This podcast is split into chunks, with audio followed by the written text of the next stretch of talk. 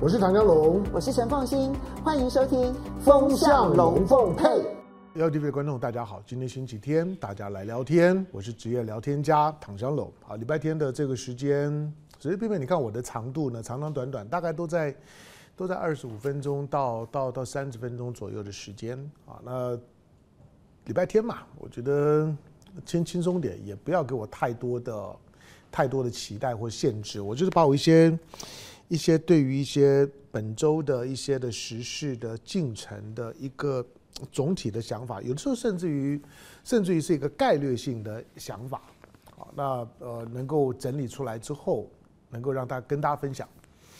好，那今天呢，我们来看，当然对于对当下的当下的全球事务来来讲。我我知道了，到了，尤其在二零一八年，当当中美贸易战开打了之后，我觉得今天的全世界华人圈子里面，包括台湾，对国际事务呢被迫要关注，因为知道呢要出大事儿了。在二零一八年之前呢，台湾人呢是很不关心的，就是说这些的国际事务的。国际事务呢，在主流的媒体、主要的媒体呢。也都非常的冷淡，不会为国际事务开节目，开的节目呢，收视率、收听率都很差。那你看到的谈话性节目呢，也都不谈。所以谈话性节目呢，都是每天呢，要不然就八卦，要不然就就就政治啊，你都觉得觉得小小鼻子小眼睛啊。就是国外的事务呢，就是每天呢，在在新闻晚上的七点到八点的新闻的主主时段的 prime time 的时段的时候，能够占个两分钟很了不起，而且大部分都是灾难。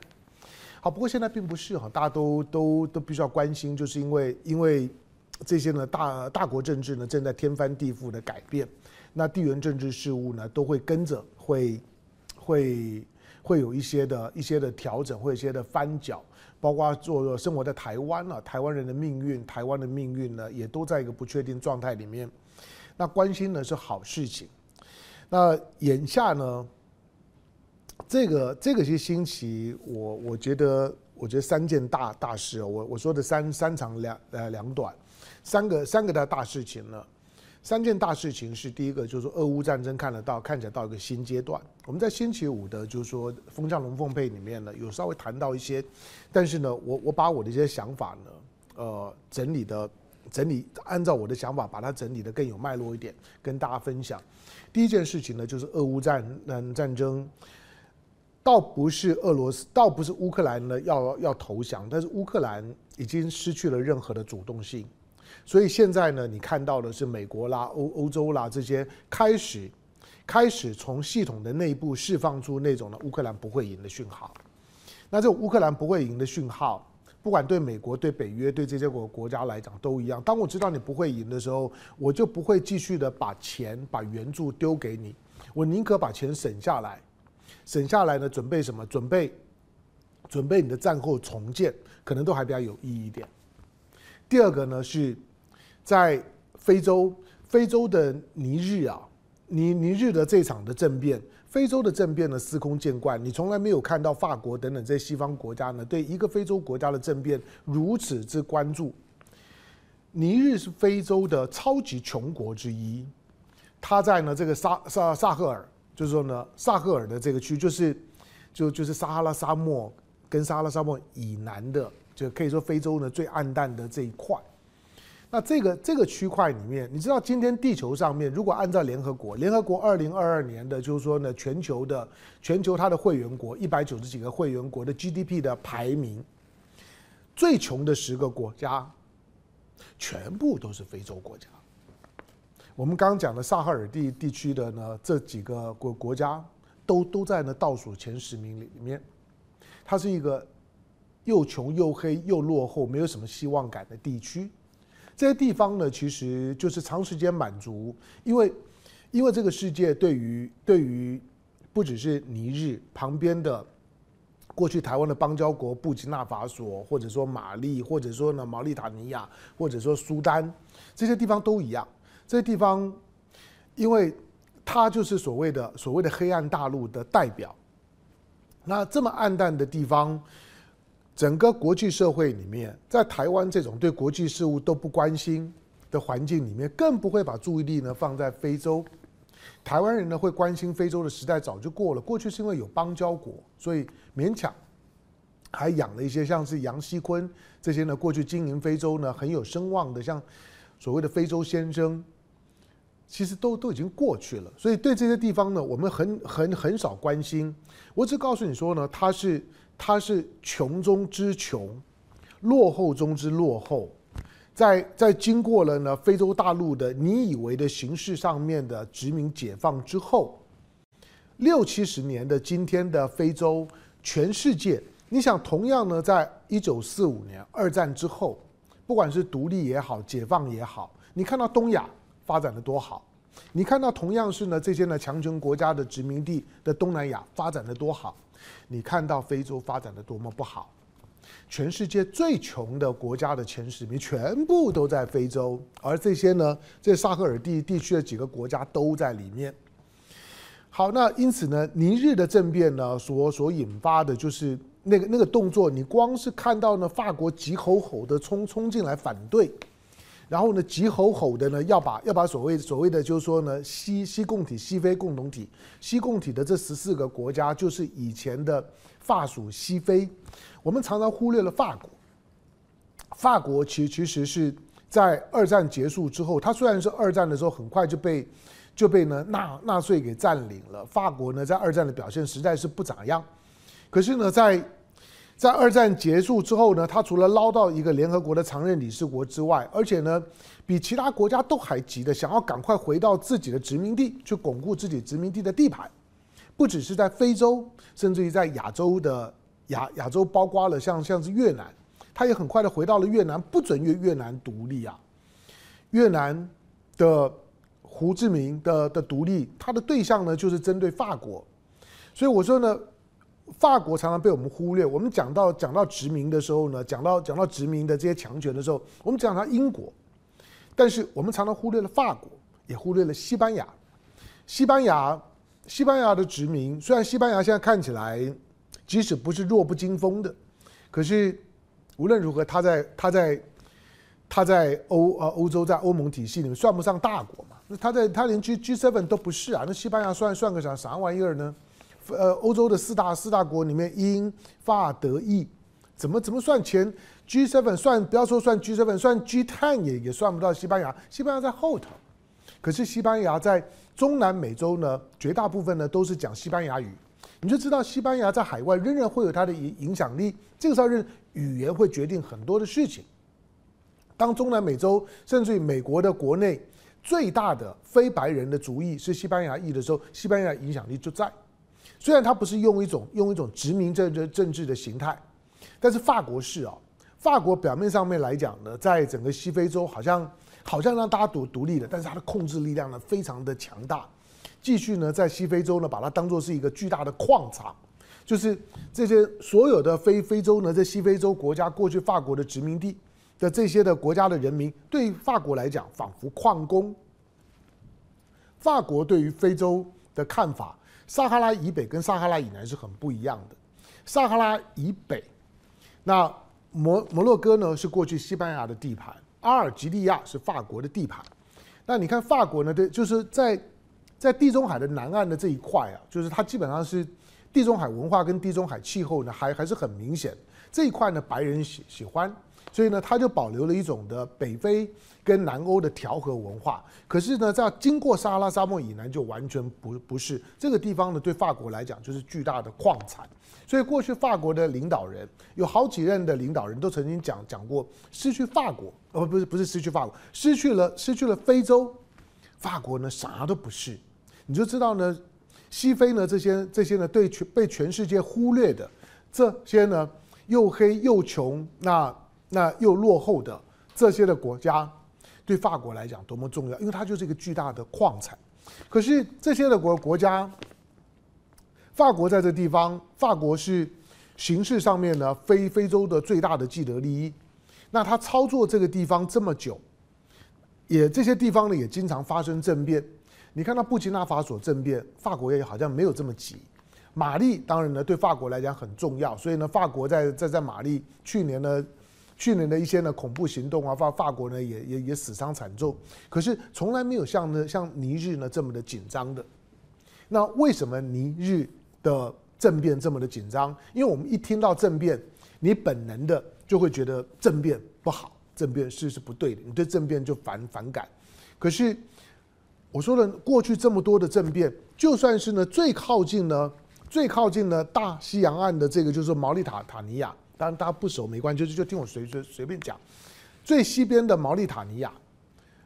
情况稍微好一点点，毛里塔尼亚也经常发生政变啊，可是法国也不紧张啊。换到西共体，并不是碰到政变就就紧张，可是这次碰到尼日，大陆翻作尼日尔，特别紧张。为为什么？因为除了感受到，就是说尼日的政变的背后，他们在做一种的价值选择，跟其他国家的政变不一样。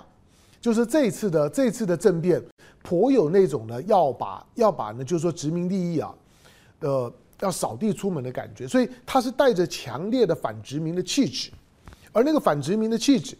表面上看起来好像呢，他对俄罗斯有好感，对中国有好感，好像他是亲俄的、亲亲中的，所以呢，所以呢，让让美国跟法国很很紧张。我认为那个是表象，真正的重点就是说，尼日这一次的政变，它不是单纯的一场政变，它其实是一个带着带着尼日的内部的民族主义气质以及反殖民的这个立场，是有强烈的意识形态诉求的。这个就就是美国跟法国担担心的，就担心呢西方的势力真的被赶出呢，赶出呢整个的，整个的，就是说呢西非或者萨赫尔地区，这个呢对于美国对对法国来讲，他们真的担心。所以呢，接下去呢西非洲的这个就是说尼日的后续，它其实是在一个一个非洲。在二战结束，表面上纷纷独立，可是独立个半天呢，仍然非常的穷，非常的落后。对自己的就是说呢，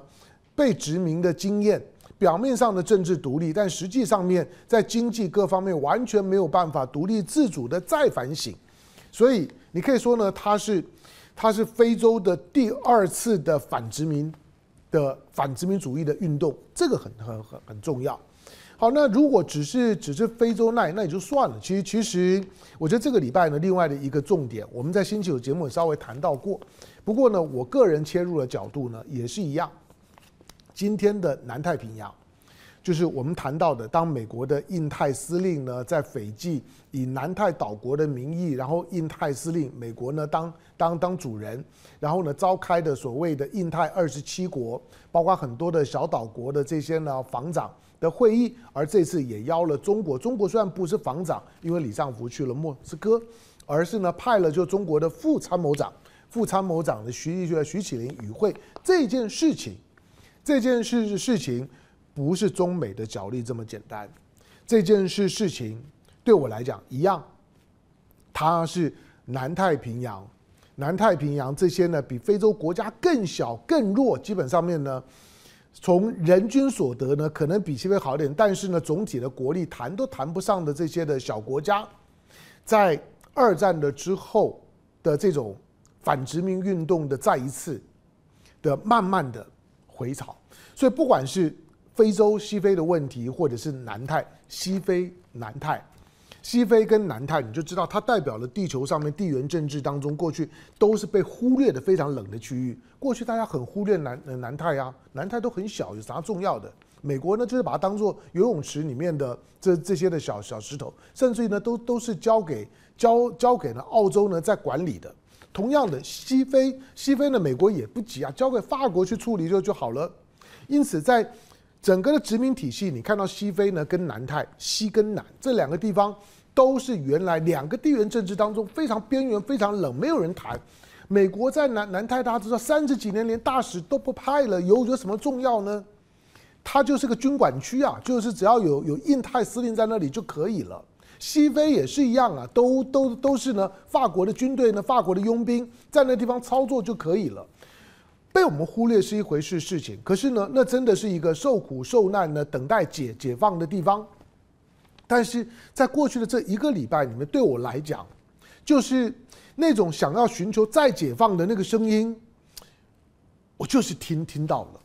那我我觉得中国作为一个反反帝反反霸，然后不结盟运动的领导者，对这两个区块都应该从一个。一个反殖民主义的思潮的再度的爆发的角度呢，去看待这两个区块，而不要呢，很直觉的就落入到了地缘政治之间的大国对抗，或者单纯国与国之间的利益的盘算，那就把格局呢给弄小了。好像非洲呢就要考虑一下俄罗斯，考虑一下呢法国，好像南太呢就得要考虑奥地利呢，考考虑呢美国。那些如果要跳过去，不会呢被这些的这些枝枝节节干扰，那就把格局拉高一点。这些国家本身在二战之后的所谓的独立，主动的、被动的所谓的独立都是假的。他们的殖民的殖民的苦难从来都没有结束结结束过。非洲这么穷，南太这么小，都是无力挣扎的。如果不是中国，这这些呢这两个地方那些的穷跟南太的小都没有呢脱困的机会。但是这个时候机会来了。好，南泰的徐启林的到访，大家呢都还是从一个中美的军事对抗的角度来看啊。但是星期星期五的时候，我曾经提到过说。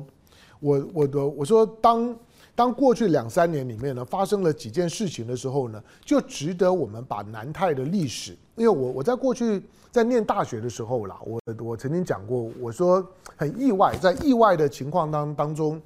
那我对南泰呢，可能比大部分人都更早去关注南南泰，是因为我曾经帮中华民国的外外交部帮他们做一个专案的时候，那那个专案呢是是南泰的岛国研研究。包括呢，那个时候台湾的出版品非常非常少。你想，你想上个上个世世纪的七零八零年代的时候，台湾都还是都还是有有有各种的禁忌的时候，那出版品非常非常少，也也没有网络。但那个时候呢，我有机会呢去看很多很多的这些的南南太的资料，就是因为要开始认识南太。好，那光是这两三年的时间，有几件事情。他就已经告诉你，就说呢，南太南太的所有的岛国都会觉得这个地方变了。当美国呢重新呢在关注南南太，当当美国的拜登呢愿意呢把南太的这些的这些的岛岛国的这些的元元首，有的呢小小到呢只有呢两两三千人，也都把他们一起请到白宫，一起呢到斐济呢搭搭飞机，我们一起呢去呃团体游，就是。拜登愿意帮南太的岛国办一次团游，理论上面来讲，拜登如果真的拉拢他们，那拜拜登就自己来嘛，你就就到到斐济啊，到这些国家走一走啊，可以啊。但是没有，他让这些，包括呢所罗门的所所罗门的总理呢苏加瓦瓦瑞，大家记得办团游请到白宫，开始这么重视呢这些南太的国家，你就知道呢南太的重要性呢在提高了。这些岛国知不知道？知道。你拜登呢？哪根筋不对呀？什么时候呢？三十几年都不派大使了，都把我们呢都都丢到丢到了垃圾桶里面，都交给呢澳澳洲在管理了。什么时候呢？你这时候突然就关心起我们了，然后呢要派大使了，然后呢你的你的你的你的印太呢沙皇呢也来我们这边呢走一走，真的当起印太的沙皇来了。然后呢我们也看到了你的呃，包括了国务卿布林肯呢也也来过两两回了。怎么了？怎么了？就是我们这么小，那基本上面呢，都都在你的势力范围里面。你夏威夷的夏威夷的印太司令部，你用一根小小小指头呢，我们谁都不会是你的对手。你干嘛这突然间呢，把我们奉若上宾啊？如果有人突然对我很很好，要请我吃饭，然后要要招待我旅游，我一定很讲，我说啊，怎么了？你一定什么地方不对啊？那觉得我我我一定有利用价值了是吧？南太的岛国也没有笨到这样的地步，他们知道呢，时空环境改变，而最大的改变的原因就是中国大陆进来了。解放军的“解放”两个字啊，不只是针对台湾，而是解放的这个这个观念，对今天的南太来讲，恐怕非常的需要。我为什么从一个就是说呢反呃呃反殖民运动的角度呢，在看南太的这一次的中国所参与的会议？因为南太这个区域里面这么多的小岛国，你要知道，就是殖民的利益呢，全部都在小，跟西非一样。你你只要稍微数一下之后，你想想看，太平洋，美国基本上面这些所有的岛岛国在二战的时候全部都他接管的，这个这些的国家每个呢都都是他的他的既得利益，不管在战前的时候呢是谁的殖民地都一样。全部都是美国的。你看到现在为止，一九五九年呢，最最近夏威夷不是不是失火吗？一九五九年，美国就把夏威夷放进口袋里面了。他知道战略地位，战略地位很重要，把夏威夷放进口袋里面，名义上面让夏威夷成为美国的第五十州，把太平洋当中呢最最大的一块的放进口袋里面，心就安了。关岛表面上面是属地，但是一样啊，大量的军队派驻在这个地方，美国在太平洋当当中，太平洋中中线的力量是非常强大的。至于呢西侧的部分，它都是用结盟的方方式。除了那几个的小小小岛国，表面是独立，其实呢，都都都是美国的，美国的，嗯，怎么讲？就就像是美国的 coffee stand，就就是到个到各个地方呢去补给一下，像马绍尔，像像像像像帛琉，这都是呢美国表面上是独立，但其实完完全都是美国在掌控的。那西太平洋呢？它就是用结盟的方式，北北从韩国、日日本，包括了台湾，那包括了菲律宾，美国掌控了太平洋，这有什么问题？可是不是只有美国啊，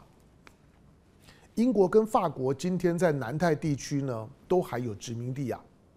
那个呢，殖民地到现在我为止，它没有独立啊，都还是英国在法国，距离在大西洋的英国、法国这么遥远的太平洋。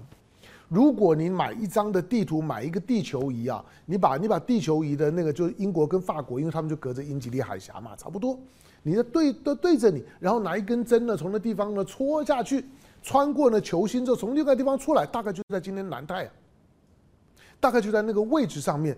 换句话说呢，是在是在呢二十四个时时时区里面的背面，你都可以拥有拥有岛屿，拥有殖民地。这还不不是像是像是呢南大西洋的福福克兰群岛，福克兰群岛、阿根廷、英国跟跟法国英阿战战争，它好歹还在大西洋里面了，英国都这么的强势，但是你看到太平洋里面，他们英国跟法国宣甚至于宣称他们在南极洲，南极是有南极条约的，南极条约的就是说呢。开宗明义就就是南南极呢，没有任何国家可以宣称呢对南极的任何的土地呢拥有主权。你可以去设实验站，OK，大家呢基本上默认的那个实验站的周围呢让你用，大家呢做科学用途。南南极南极大陆是开放的，可是英国跟法国是公开宣称他们在南极拥有很大的很大范围的领土的。你想在南太这些的小岛国里面，我们每次想到呢都是一些什么图瓦鲁啦。诺鲁啦，帛琉啦，那这这这些呢，小小的不能够再小，比较比较比较大一点的，像所罗门都跟我们断断交了。这里有美、英、法，再加上澳、纽。我告诉你，所有的你对于西方白人殖民强权的那种的那种的压榨的想象，在这个地方，通通都存在。而这些的国国家的身形这么的巨大，我说了，美、英、法，联合国的五个常任国理事，你们三个都在南南南太，再加上澳洲、纽西兰，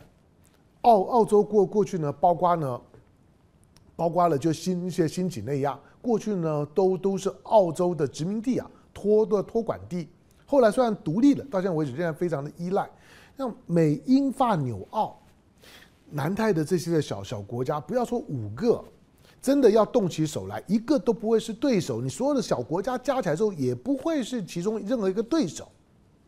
因此，在在这地方呢，殖民强权的利益呢，异常的巩固，他们根本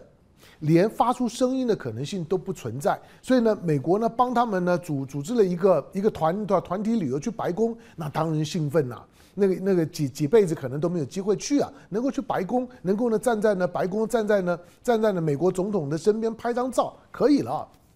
可是我说最最近呢所发生的几件事情，一个呢是，一个是呢前年的，就说呢东加的东东加的火山爆发，当东加的火山爆爆发呢，遥远的去驰援东加的是中国，中国的运二十，中国距离这么远。中国到现在为止，航母三三三艘，二二点五艘，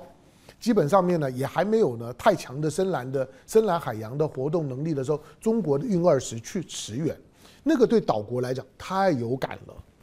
我说第二个，当当所所罗门跟台湾断交，所罗门一断交之后呢，澳洲火，美国火，那个在二战打过就就知道，二战的时候呢，珍珠港事变之后。整个的美国呢，对日本的第一场的呢大规模的反攻，就是从从所所罗门，不管是瓜达康纳尔的海战，或者是呢所所罗门的从这丛林作战，那个呢是美国在反攻的过程当中呢，要避免避免澳洲整个沦入到日本的掌控，他必须要呢先拿下所所罗门。可是所罗门非常重要，澳洲知道呢那个是他的命门。所罗门跟中国建交，虽然只是建立外交关系之后呢，再签警务协议，到现在警务协议都都不拿拿出来。美国跟澳洲是睡不着觉的，他们知道中国已经进来了。第三个我说呢，是中国跟俄罗斯的舰队的联合联合巡航，已经第三年的联合联合巡航，已经第二年呢，靠近阿拉斯加，靠近阿留申群岛。所罗门是在南南边，阿留申群岛在北边。而最最近呢，包括呢，在中间的夏威夷的大火，发现美国呢，在这地方虽然是一个 super power，可是他连夏威夷的大火呢都漠不关心，甚至一筹莫展。对这些岛国来讲，太有感。就是这些的岛国，我认为他们会非常清楚的感觉到，原来我们真的就只是个棋棋子而已。就真的当我有事情的时候，美英法纽澳帮不了我。你想，今天夏威夷作为美国的第五十州都烧烧成那个样子，那像法国的新克里多尼亚，或者像英国呢，在在在这波里尼亚的几个几个小岛，这些如果发生这意外情况，你认为英国跟法国管管得到吗？没有啊。但是真正驰援的只有中国而已。所以当中国进来了之后，让这些呢原来对于自己真正的独立自主不抱着希望的南太的岛国。我认为他们都开始会有一种觉得，嗯，中国是一个可以信赖的朋朋友。换掉说，真正的、真正的反殖民，真正的要让自己独立自主的那种的欲望跟可能性出来了。